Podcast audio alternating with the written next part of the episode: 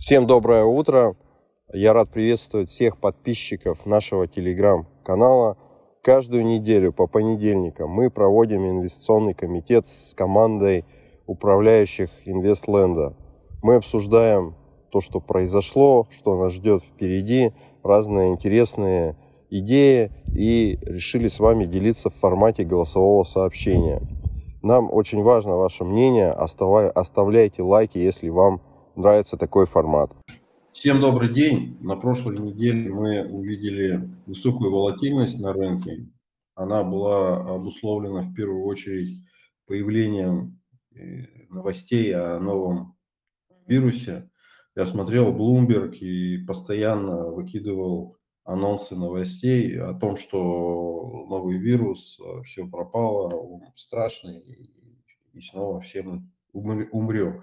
ВОЗ тоже подлила масло в огонь, опубликовала свое заключение с экспертами независимыми о том, что новый африканский вирус, он а, принципиально работает по-другому, очень быстро распространяется. И самое, что неприятное, они активно писали о том, что прививки, которые есть э, в текущий момент э, в мире, они не факт, что будут эффективными.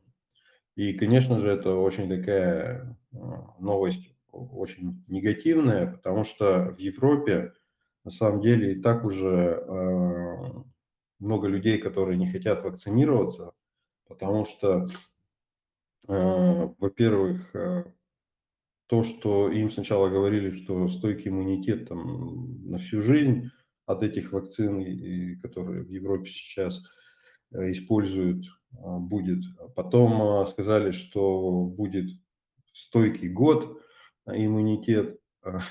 Потом сказали, это как анекдоты даже такие ходят, да, потом сказали, что будет не стойкий, но год. А сейчас активно говорят о том, что будет ревакцинация через 9 месяцев. Поэтому у европейских э, людей сложилось впечатление о крайне эффективной, маленькой эффективности этой, этих вакцин, которые применяют. И, конечно, когда ВОЗ заявляет, что, скорее всего, нужны будут новые вакцины, а эти не действуют, у людей возникает ну, законный вопрос, а зачем мы вообще вакцинируемся сейчас теми вакцинами, которые к новому вирусу вроде как не совсем Э, подходит. Вот, и все это, конечно, под э, тем настроением правительства, которое хочет по понятным причинам завакцинировать там, ну, к 80, хотя бы к 85 процентов, начинает объявлять о том, что мы тогда будем вводить разные меры. Потому что на самом деле я был удивлен, в Германии всего 69 процентов вакцинированы, а в Швейцарии в районе 64, а целевая цифра это там 80-85 как было год назад, не знаю, сейчас, может, изменили. И, конечно, в этой ситуации, когда население недовакцинировано, тут приходит новый штамп, риски возрастают, и начинается все инвесторы понимают, что это может привести к новым каким-то серьезным ограничениям, а, каким-то частичным локдаунам или еще что-то. И, конечно, пытаются э, сокращать какие-то рисковые позиции, это приводит вот к таким движениям на рынке. Мы видели там на прошлой неделе Европа падала очень здорово. А вот, и э, что сейчас вот ожидать в этой ситуации, это высокую волатильность только остается ожидать, потому что на прошлой неделе было интересно, Zoom вылетел там 10-15% в моменте сразу же, да. До этого он целый год падал, и после отчетности он упал на 10%. А Модерна, которая упала почти там, в два раза, резко стала расти, на, особенно на заявлениях, что они быстро среагируют и новая вакцина уже против нового вируса будет снова эффективна. И вот в такой ситуации, конечно, мы видим сегодня опять индексы плюсуют, фьючерсы на индексы плюсуют, нефть плюсуют. И, конечно, встает вопрос, а как в текущей ситуации что покупать, э, в чем хранить деньги, в какой валюте, там, я не знаю, как защититься от этого. А, и у нас э, два сценария может быть, да, то, что скажут, да, этот вирус не такой уж страшный, есть средства, как с ним бороться и ограничить его влияние. И второй сценарий – это то, что действительно э, вирус, э, новый вирус будет очень быстро распространяться, приводя к тому, что экономики опять начнут, страны начнут вводить какие-то ограничения, что скажется на экономике. Вот в эти два сценария хотел с вами обсудить, в какой больше вы считаете, э, состоится сценарий, да, и что делать по портфелям до конца этого года? Игорь Вагизов, как ты считаешь?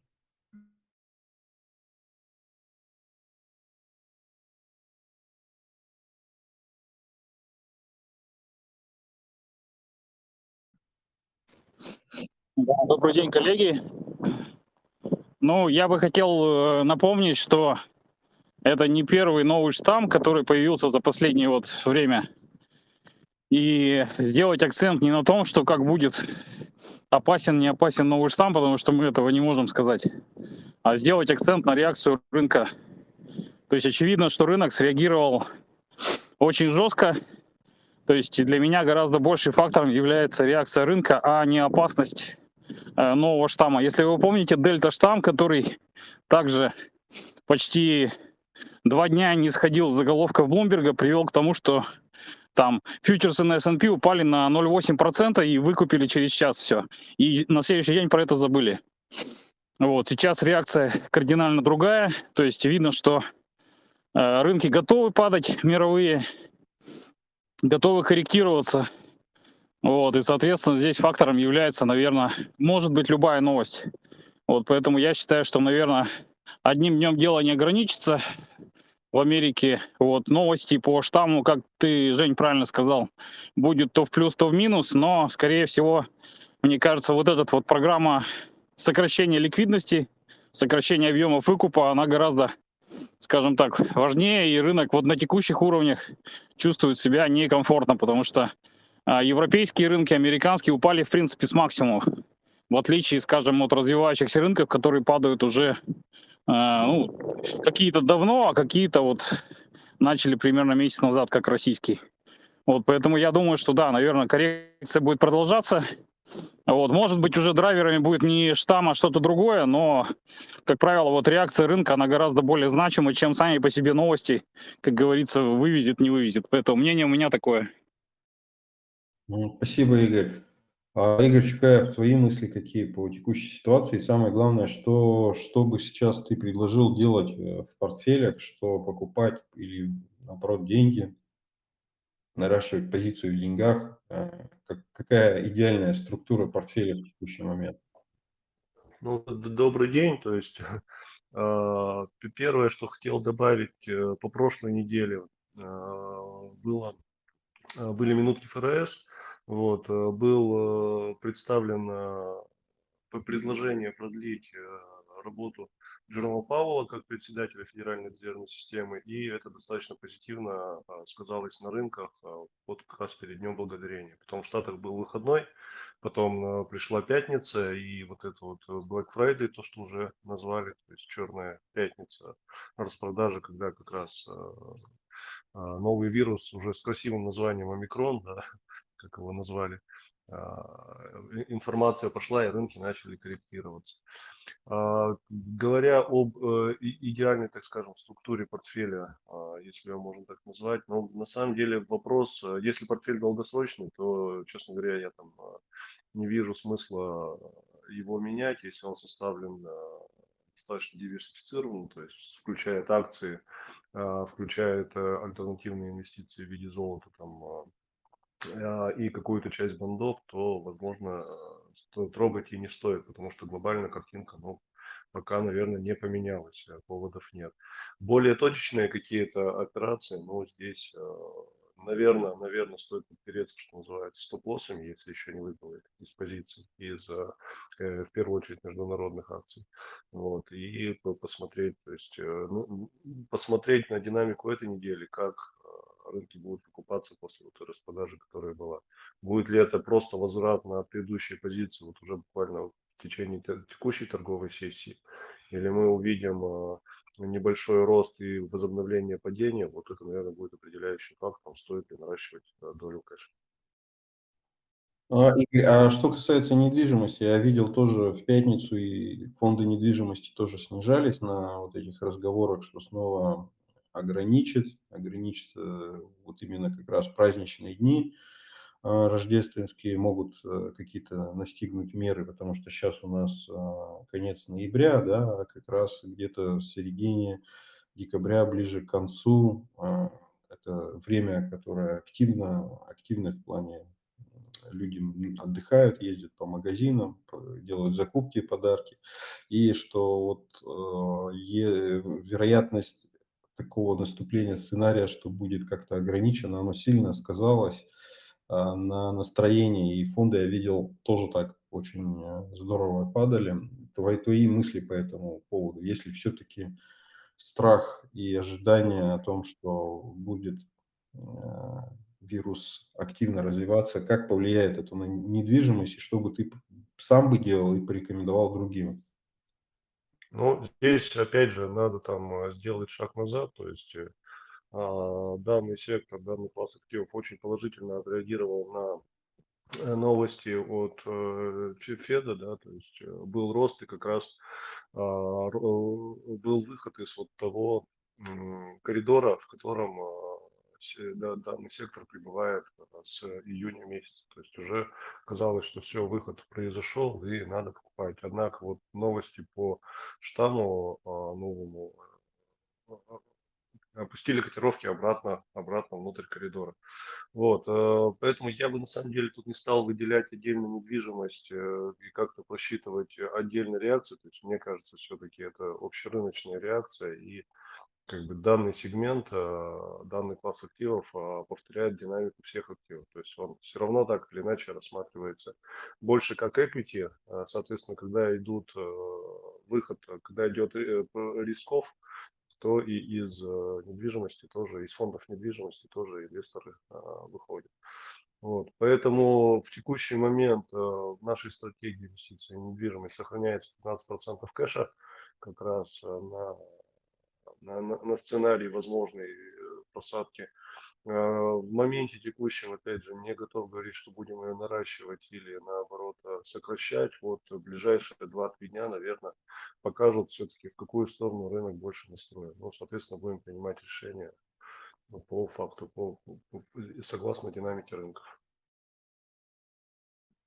По российскому рынку видели тоже, что российский рынок э, заметно просел, там в практически все фишки в районе 5, 4, 5, 6 процентов падали. Ну и тут э, вопрос вот к Игорю Гизову про российский рынок. Почему он так наиболее сильно среагировал вот в моменте? Такое сильное падение показали некоторые бумаги. Какие ожидания по российскому рынку? И если ему падать куда ниже, либо все-таки это вот уровень, с которого он может на этом уровне может стабилизироваться?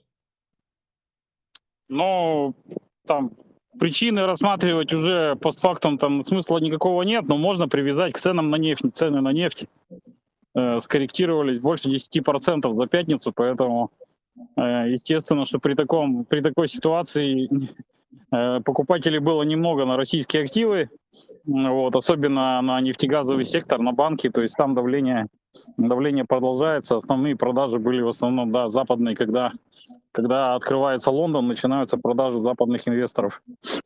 Вот. По стабилизации, в принципе, история показывает, что если э, рынок начинает падать, менее ликвидный рынок начинает падать заранее, то есть э, мировые инвесторы начали закрывать позиции по России там существенно раньше, чем по другим рынкам.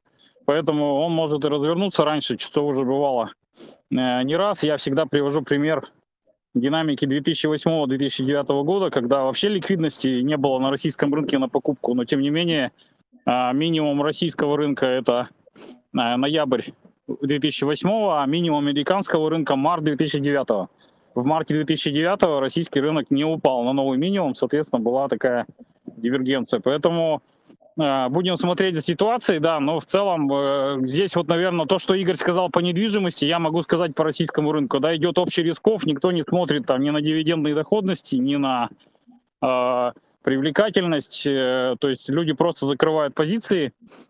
Вот. Ну и, наверное, стоит отметить, что в этих условиях можно быть в любой стратегии, но стоит сказать, что лучше избегать маржинальных позиций, то есть не покупать акции с плечом, как бы они ни казались дешевыми.